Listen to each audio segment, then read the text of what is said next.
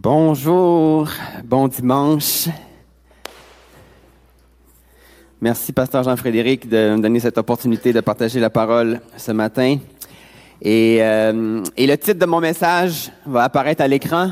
Le libérateur s'invite chez toi. Qu'avez-vous traversé? Qu'avez-vous traversé pour venir ici?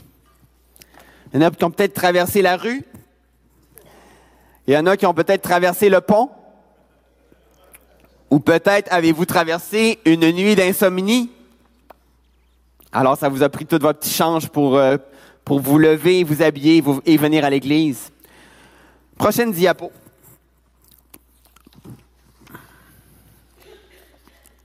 Pour venir me rencontrer, Jésus a traversé la mer de Galilée l'équivalent du pont de la Confédération qui relie l'île du Prince-Édouard à votre continent. Ce devait être une assez longue traversée en bateau parce qu'il a choisi de faire une sieste en attendant d'arriver de l'autre côté. Je ne le savais pas encore, mais notre Père dans le ciel nous avait convoqués à ce rendez-vous qui allait changer ma vie.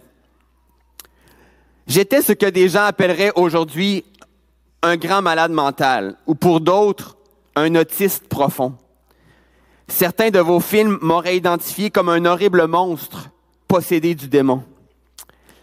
Mathieu et Marc ont été très respectueux en me décrivant, et je crois qu'ils voulaient préserver ma dignité. En bon médecin, Luc a dit les choses telles quelles. Il a écrit que je me promenais complètement nu dans le cimetière. Et même si on avait voulu couvrir ma nudité, j'aurais arraché mes vêtements. Un jour, des hommes avaient voulu me contrôler en m'attachant les chevilles et les poignets avec des chaînes. Ne me demandez pas comment, mais j'ai réussi à les briser et je pourrais vous montrer les cicatrices qu'elles ont laissées.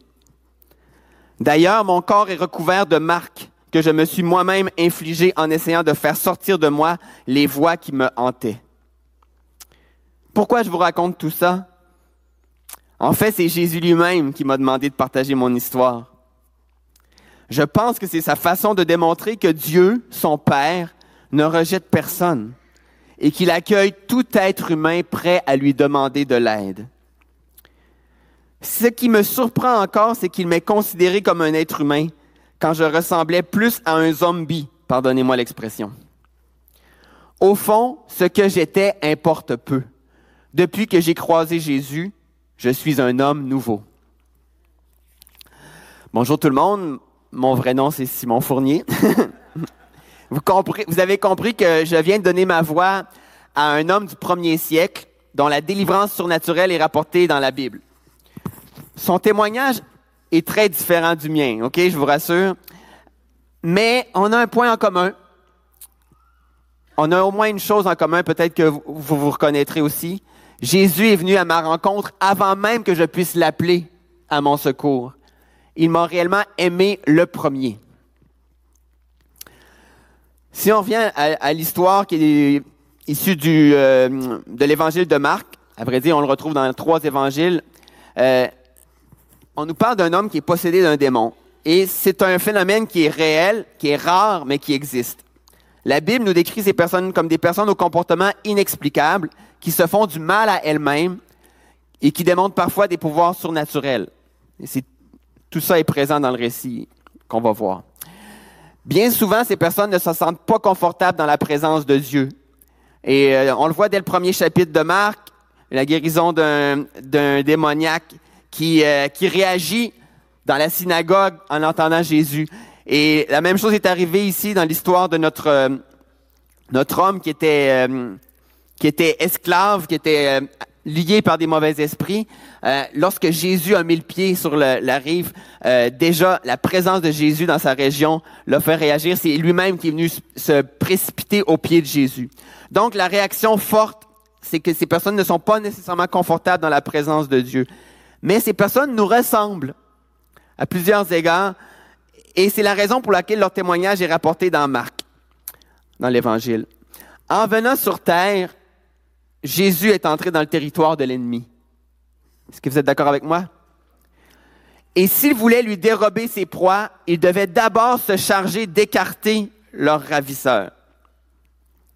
Donc, je veux d'abord vous parler de Marc. On va, on va lire dans quelques instants. Revenez en, arrière, s'il vous plaît. On n'est pas encore euh, rendu dans le... Mais je veux vous parler de Marc un peu qui a, écrit euh, le premier, cette histoire. On considère communément qu'il servait de secrétaire à l'apôtre Pierre. Donc, euh, on a des bonnes raisons de croire qu'il prenait les, les récits, le récit de Pierre, qui était un témoin direct des événements de par sa place privilégiée dans la garde rapprochée de Jésus.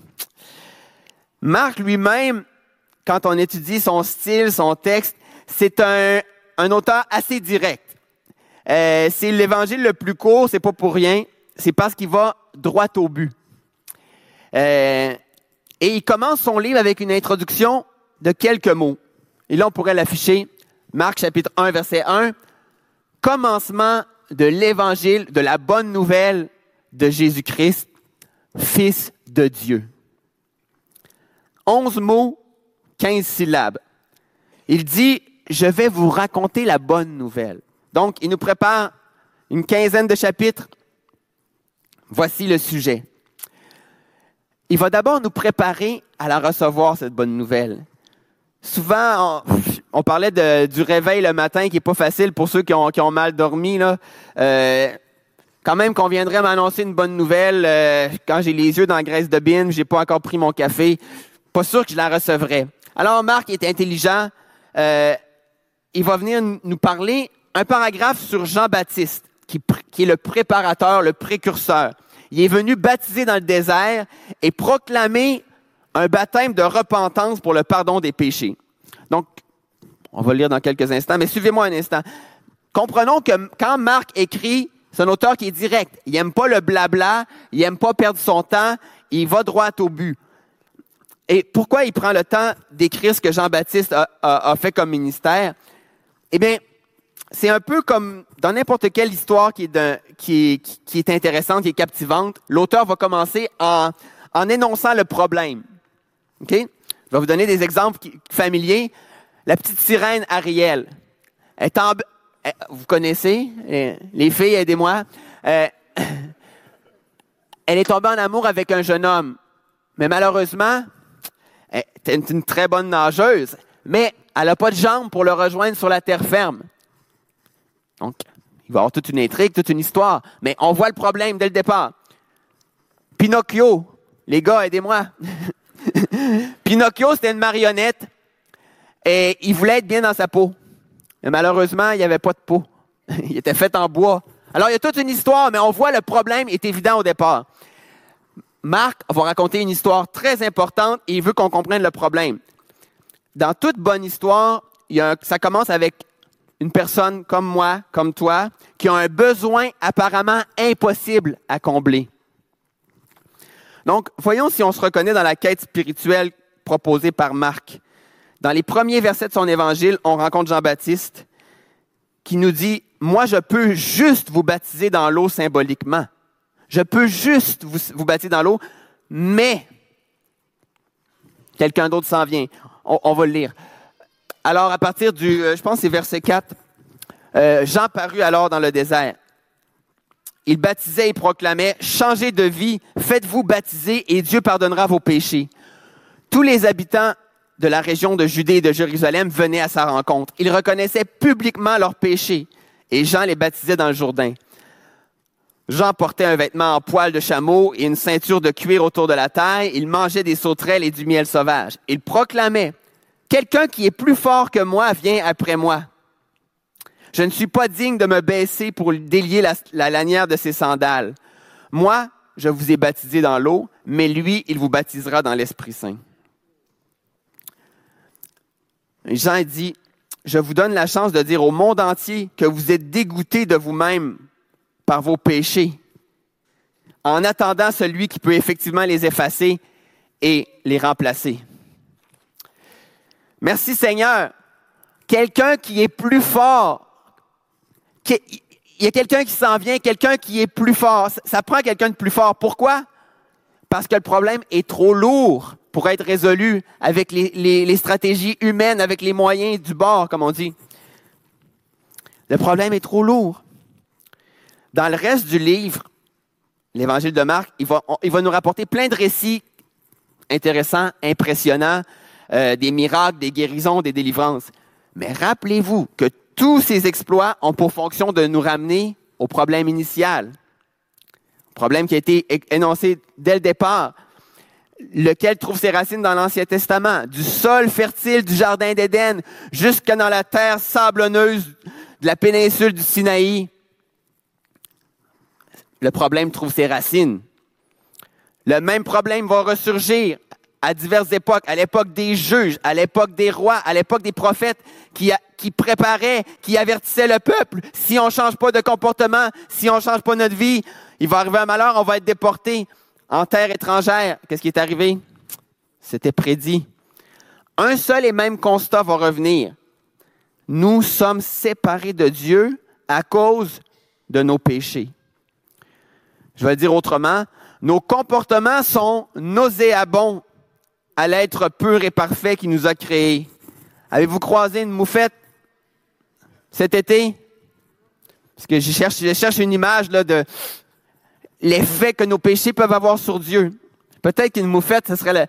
C'est beau une moufette, mais je parlais de l'odeur, si vous m'aviez pas encore compris. Je parlais de l'odeur. C'est pas qu'il ne nous aime pas, mais s'il nous laisse entrer chez lui comme ça, on va tout salir, on va tout briser. Donc, quand on dit que le libérateur s'est invité, il faut d'abord considérer le genre de prison dans laquelle l'humanité s'est enfermée. On comprendra alors mieux ce qu'est la délivrance selon Jésus et la raison pour laquelle il a dû verser son sang en sacrifice pour nous. Donc, quel genre de prison? Et c'est ce qu'on va voir dans les prochains instants, euh, l'ampleur de la délivrance, l'ampleur, la nature de la délivrance selon Jésus. On nous dit, bon, je, reviens dans l'évangile de Marc, chapitre 5. L'histoire est rapportée dans les 20 premiers versets. Euh, et euh, le mot délivrance n'apparaît pas comme tel dans le texte. On voit au verset 15 que après sa rencontre avec Jésus, après l'intervention de Jésus, les gens sont venus voir cet homme qu'ils connaissaient depuis longtemps. Ils virent auprès de Jésus le démoniaque, celui qui avait eu la légion vous allez voir un peu plus tard de quoi il s'agissait. Ils l'ont retrouvé assis, habillé et dans son bon sens. Donc, cet homme qui était, on l'a dit tout à l'heure, impossible à, attacher, qui se promenait nu dans, dans les sépulcres, qui était incontrôlable, tout d'un coup, on le voyait assis, habillé et dans son bon sens. Dans Luc chapitre 8, le même récit précise que l'homme démoniaque avait été sauvé, ou dans d'autres traductions, on va dire, a été guéri. Et c'est le même mot dans le grec qui a ces deux significations. Et c'est merveilleux. C'est rare qu'on va dire qu'une personne sort de l'hôpital puis a été sauvée. De la même manière, on, on a de la misère à imaginer que quelqu'un qui a fait la prière de repentance et qui a, vécu la nouvelle naissance, qui a été guéri. Mais c'est le même mot qui décrit l'expérience. Sauver, guéri. Et je crois qu'il ne faut pas trop séparer la, guérison physique et émotionnelle. Car l'être humain ne peut pas être disséqué. L'être, l'être humain a été créé à l'image de Dieu. Dieu est un. S'il y a quelque chose qu'il faut retenir de la Bible, de l'Ancien Testament, du Nouveau Testament, Dieu est un tout comme il faut faire attention lorsqu'on parle du Père, du Fils et du Saint-Esprit, de, ne pas les séparer, car ils sont unis. Ils ne font qu'un. Le seul endroit où on les voit séparés dans la Bible, c'est au monde de Golgotha. Lorsque le Fils crucifié exprime le sentiment d'être rejeté par le Père, il va, va s'écrier en citant les psaumes, Mon Dieu, mon Dieu, pourquoi m'as-tu abandonné? À cause de nos péchés. De la même façon, je crois qu'on devrait considérer l'homme, on devrait considérer la femme comme une unité de corps, d'âme et d'esprit. Puis la guérison normale, comme la sanctification, est généralement progressive et graduelle dans tous les aspects de notre être. Mais miracle, la guérison complète de cet homme dont on a parlé a été instantanée. On nous le, on nous le présente assis, habillé et dans son bon sens. Donc, les gens pouvaient constater son rétablissement physique et psychologique.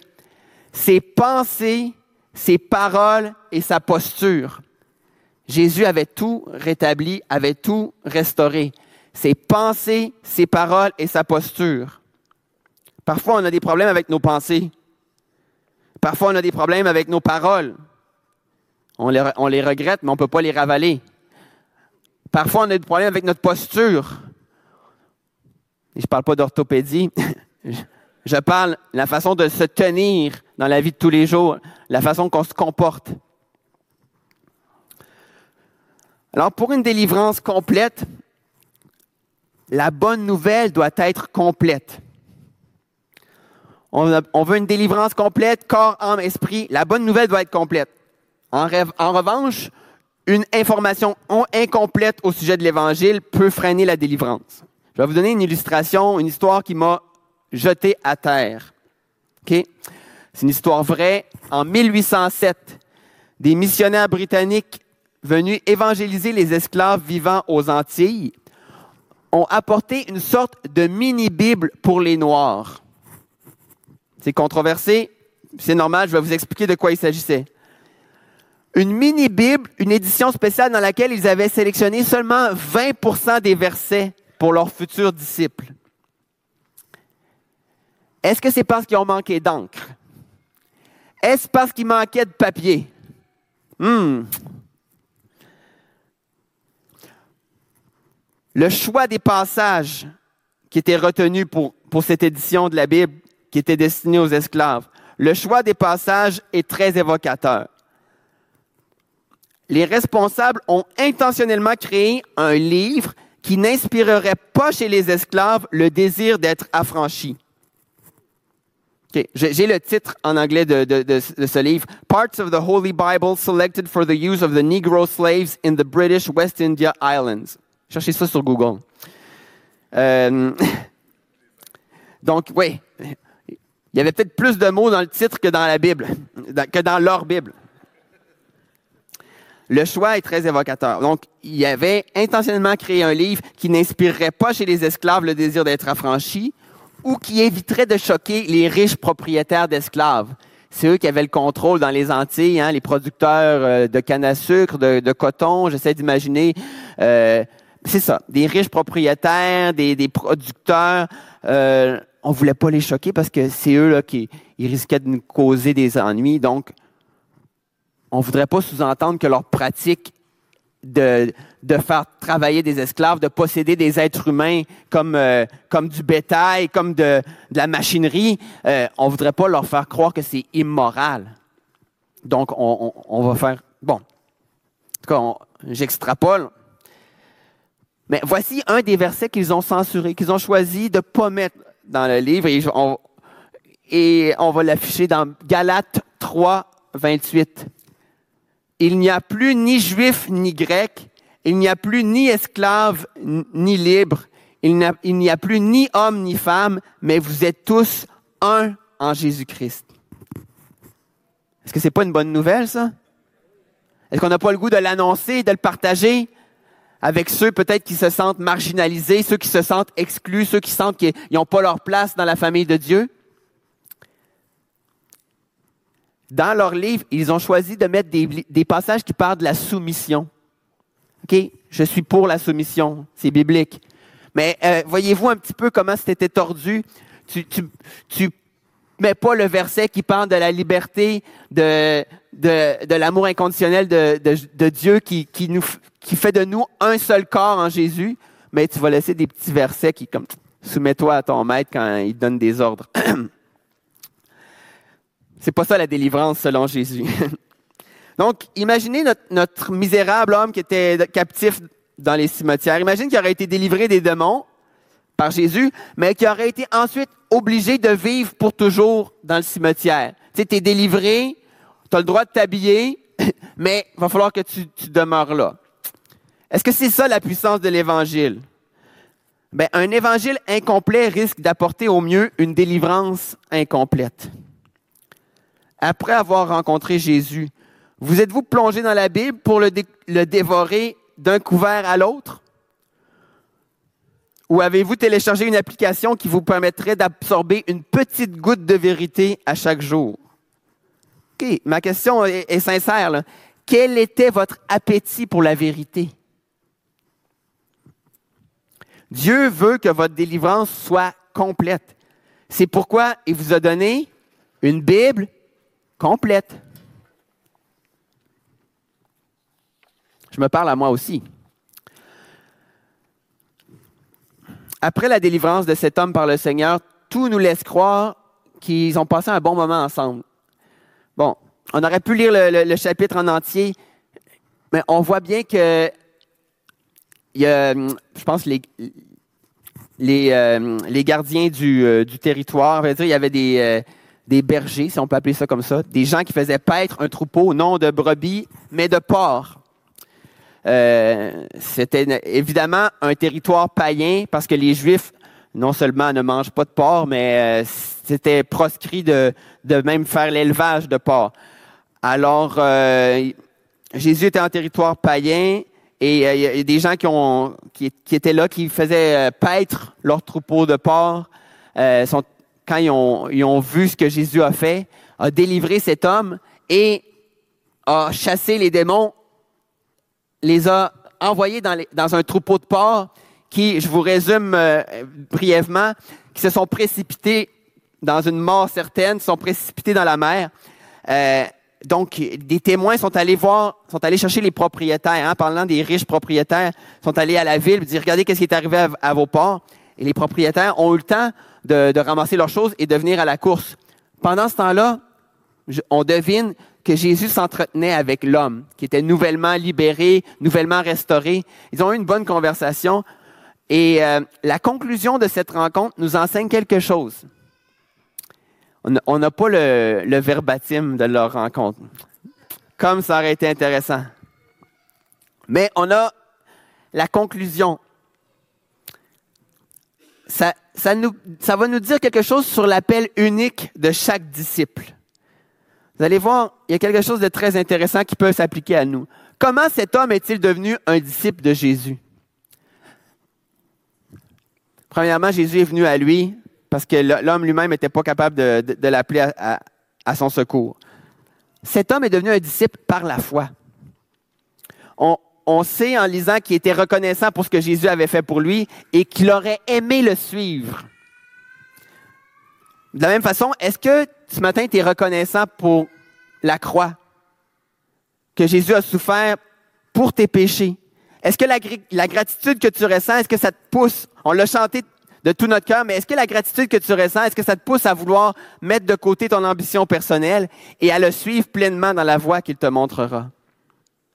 Je vous rappelle, Dieu ne rejette personne et il accueille tout être humain prêt à lui demander de l'aide. Donc, qu'est-ce qui nous retient? Qu'est-ce qui nous, euh, freine? Et euh, j'ai pensé vous lire ces quelques versets dans Romains chapitre 10, versets 9 à 13. On ne l'a pas à l'écran, Romains 10. Je trouvais que c'était une, belle description de, ce qui se passe dans la vie de cet homme et de ce, qui se passe dans chacune de nos vies lorsqu'on s'ouvre à l'œuvre de Dieu. J'étudie Romains 10, verset 9. Oui. Si tu crois, si tu confesses de ta bouche le Seigneur Jésus, et si tu crois dans ton cœur que Dieu l'a ressuscité des morts, tu seras sauvé. Car c'est en croyant du cœur qu'on parvient à la justice, et c'est en confessant de la bouche qu'on parvient au salut. Selon ce que dit l'Écriture, quiconque croit en lui ne sera point confus. Regardez encore, il n'y a aucune différence en effet entre le juif et le grec, puisqu'ils sont, ils ont tous un même Seigneur qui est riche pour ceux qui l'invoquent. Car quiconque invoquera le nom du Seigneur sera sauvé. Amen. Donc, euh, comment cet homme est devenu un disciple? Ben simplement, il a, cru, il a, confessé de sa bouche, ben, c'est toi le Seigneur, personne d'autre que toi pouvait me délivrer. Est-ce que maintenant, est-ce que je peux te suivre? Est-ce que je peux partir avec toi, avec tes, disciples? C'est imaginant de, c'est impressionnant, c'est émouvant de, s'imaginer le cauchemar que devait être le quotidien de cet homme avant sa délivrance. Puis en même temps, c'est beau de voir à quel point il avait le goût de vivre. Je vous explique. La souffrance qu'il endurait depuis si longtemps les cochons n'ont même pas été capables de la supporter plus de quelques minutes. Cet homme souffrait, mais il voulait vivre. Alors, la visite de Jésus était vraiment la bienvenue. Maintenant, est-ce que Jésus va l'enrôler dans, son équipe pour, euh, qu'il puisse euh, être formé puis être un, disciple à part entière? Et c'est là que c'est surprenant, la réponse de Jésus. On va voir dans Marc 5 que Jésus a fait de cet homme un évangéliste instantané. Au moment où Jésus montait dans la barque, verset 18, celui qui avait été possédé le supplia de pouvoir rester avec lui. Mais Jésus ne lui permit pas. Mais il lui dit, retourne chez toi, dans ta famille, et raconte-leur tout ce que le Seigneur a fait dans sa bonté pour toi.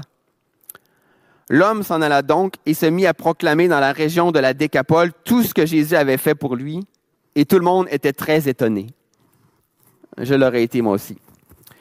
Donc, euh, vous voyez, je, lisais dans la, nouvelle français courant. Et euh, de toute évidence, la consigne de Jésus est unique à la situation de cet homme. Rappelez-vous de Marie de Magdala qui avait, la, Bible nous dit qu'elle était possédée de sept démons. Jésus l'avait délivrée et elle avait pu le suivre. Elle, avait pu faire partie de son cercle rapproché avec les douze.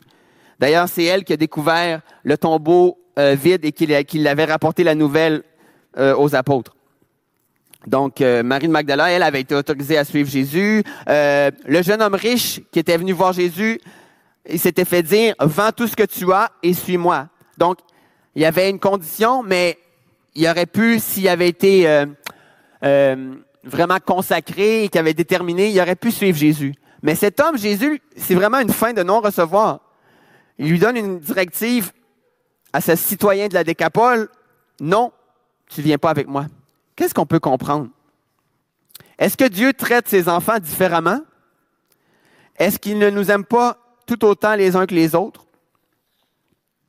Moi, je crois plutôt que Dieu, dans sa sagesse infinie, confie à chacun de ses enfants une mission personnalisée.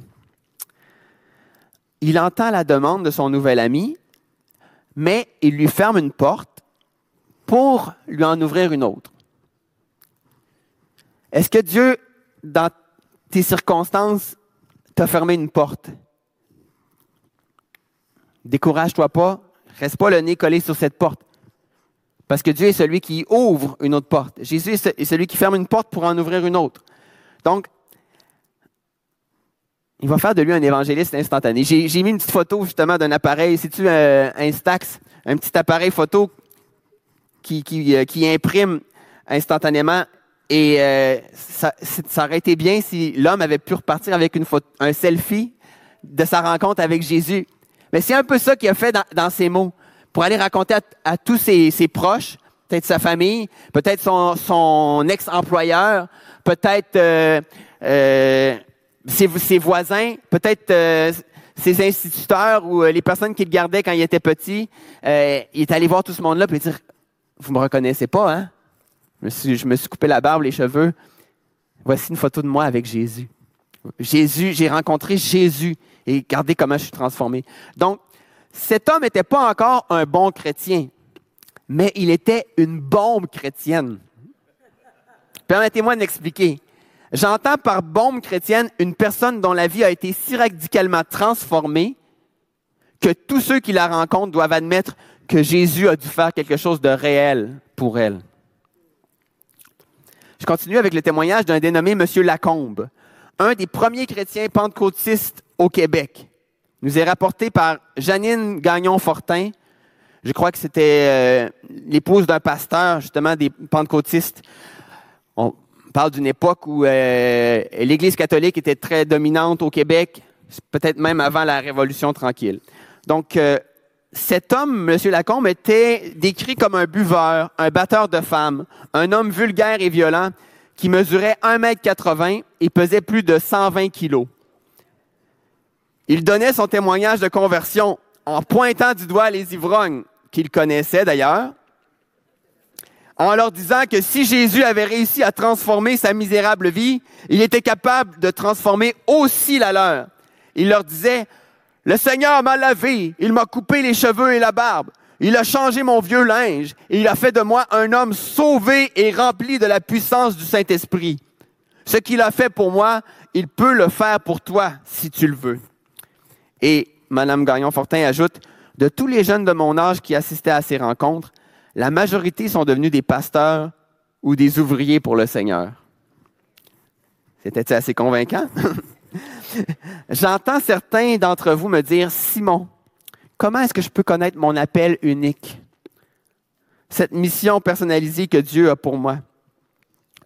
Je ne veux pas me contenter, d'être un bon petit chrétien, d'être une bonne petite chrétienne.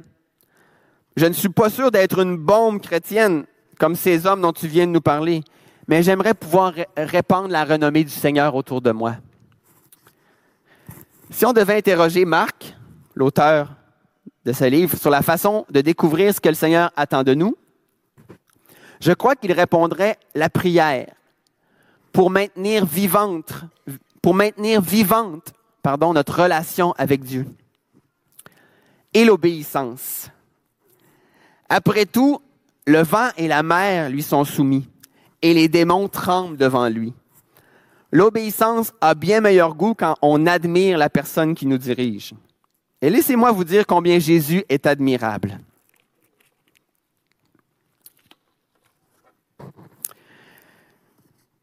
Dans 1 Jean 3, verset 8, il est écrit, C'est pour détruire les œuvres du diable que le Fils de Dieu est apparu. C'est pour détruire les œuvres du diable que le Fils de Dieu est apparu. Pas étonnant que Jean-Baptiste les décrit comme quelqu'un qui est plus fort que moi. Jésus est apparu pour combattre la source du problème, pour défaire l'œuvre du diable, ce menteur et séducteur qui fait tomber le monde entier dans le péché. Après avoir examiné l'ampleur de la délivrance que Jésus accorde et de l'appel d'évangéliste qui a suivi, on va revenir un peu en arrière dans l'histoire pour voir comment ça peut être possible. Et vous allez voir, on va souligner la souveraineté de Jésus-Christ. On va, souligner à quel point il est au-dessus de tout. Allons voir la confrontation, le, le dialogue et la confrontation, je pense que c'est le bon terme, en Marc 5, versets 6 à 10. Allons-y. Donc, on l'a encore une fois dans la nouvelle français courant. Il vit Jésus de loin. Ah, euh, normalement, il y avait une animation. Regardez, euh, si vous l'avez, vous pouvez tourner dans Marc 5, versets 6 à 10. Donc, l'homme vit Jésus de loin. Alors, il accourut, se prosterna devant lui et cria d'une voix forte, Que me veux-tu, Jésus, fils du Dieu très haut? Je t'en conjure au nom de Dieu, ne me tourmente pas. Jésus lui disait en effet, Esprit impur, sors de cet homme. Jésus l'interrogeait, Quel est ton nom? Il répondit, Mon nom est Légion, car nous sommes nombreux. Et il le suppliait avec insistance de ne pas les envoyer hors du pays. Êtes-vous intimidé par le nombre de vos opposants? Pas Jésus. il fait face à un homme qui traîne avec lui une foule de démons. Le nom légion est parfois traduit multitude ou armée.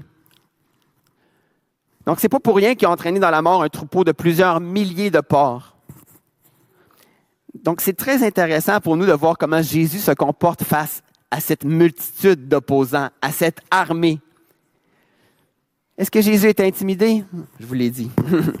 non. Vous êtes-vous promené dans une grande ville cet été ou êtes-vous peut-être vous êtes retrouvé dans, un, dans une grande foule, dans un grand événement? Au-delà du plaisir de se retrouver ensemble après une pandémie étouffante, vous arrive-t-il d'être étourdi par le nombre impressionnant de personnes qui vivent sans Dieu? Sans compter ceux et celles qui suivent délibérément Satan. Mais loin de nous rendre alarmistes, l'attitude de Jésus nous montre une autre voie. J'inviterai les musiciens à me rejoindre, parce que je vais terminer bientôt.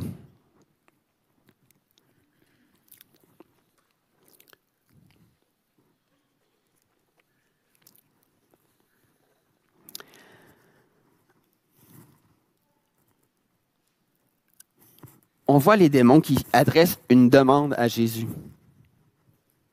C'est un peu surprenant. Leur supplication, qu'est-ce que ça nous révèle?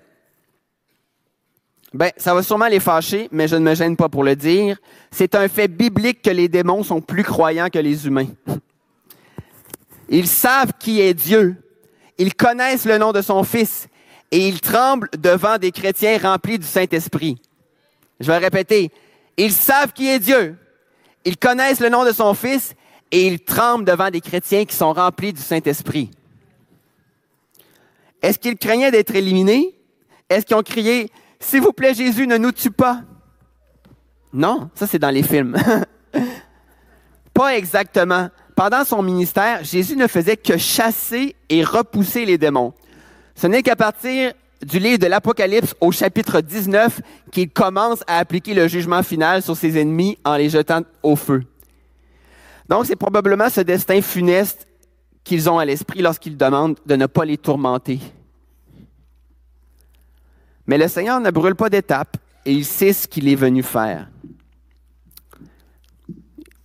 Eux le suppliaient avec insistance de ne pas les envoyer hors du pays. Voyez la dernière ligne de ce passage. Il suppliait avec insistance de ne pas les envoyer. Quel autre verset biblique nous montre aussi clairement l'autorité de Jésus? Notre, notre pauvre homme avait pas peur de Jésus. Ceux qui s'étaient invités chez lui, ceux qui s'étaient installés chez lui, étaient terrifiés et ils l'ont fait savoir. Donc, ces démons savent qu'ils sont obligés de lui obéir et ils essaient de négocier leur sentence. Trouvez-vous pas surprenant que Jésus acquiesce à leur demande? Donc, on comprend que la légion de démons voulait demeurer sur ce territoire. Peut-être que c'était leur, euh, leur mandat d'occuper ce territoire, de, de, lier les hommes et les femmes. Et, et Jésus ne s'oppose pas à leur demande. Nous, on aurait aimé qu'ils fassent le ménage définitif dans cette contrée. C'était un territoire qui autrefois appartenait aux tribus d'Israël. Et là, c'était un territoire païen. Mais on aurait dit, ah, Jésus, enfin, le Fils de Dieu est là, il fait le ménage.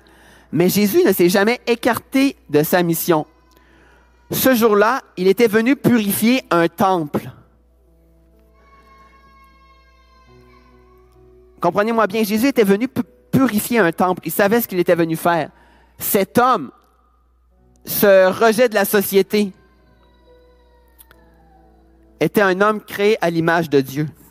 Il était destiné à héberger l'Esprit Saint en lui. Si Jésus ne, se laisse pas écarter, nous non plus ne nous laissons pas distraire de notre mission. La décision de Jésus démontre qu'il vient purifier le temple avant le pays. Il sauve l'individu avant de sauver la nation. Il laisse les 99 brebis pour aller chercher celle qui se perd. Si Dieu vous a placé en position d'influence dans notre société et que vous pouvez améliorer les conditions de vie de notre environnement, c'est une excellente chose. Mais votre priorité devrait être de purifier le temple de Dieu que vous constituez et de le laisser briller suffisamment pour que vos voisins y rencontrent leur sauveur. Seigneur, viens remplir le vase que je suis, purifie-moi et que je puisse laisser ta lumière briller. En terminant, ne vous laissez pas distraire par le caractère spectaculaire de notre histoire au risque d'avoir en tête des images plus hollywoodiennes que galiléennes. Ce récit véridique rapporté dans trois évangiles doit nous émouvoir et nous remplir de confiance. Elle nous permet d'apprécier la vraie délivrance selon Jésus, qui rétablit toutes les dimensions de notre être, extérieur, intérieur. Elle nous instruit aussi sur sa façon particulière d'appeler et de former chaque nouveau disciple de façon individuelle, personnalisée, adaptée. J'ai un ami personnel qui criait à Dieu du fond de sa cellule en prison. C'est une vraie histoire. Un ami personnel. Et il criait à Dieu quand tout à coup il s'est fait annoncer qu'on le libérait. Est-ce que je peux vous dire qu'il ne se gêne pas pour en parler? Il dit même que ses deux bras sont tombés à terre. Et ça, je pense que c'est juste une façon de parler. Je pense qu'il a encore ses bras. Il n'a pas eu besoin de faire son collège biblique en 12 ans comme moi pour avoir de l'impact.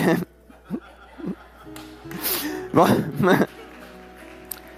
enfin, j'ai fait exprès de terminer l'histoire par le début, c'est-à-dire avant la délivrance, la confrontation entre Jésus et les démons. Parce que la création souffre présentement les douleurs de l'enfantement.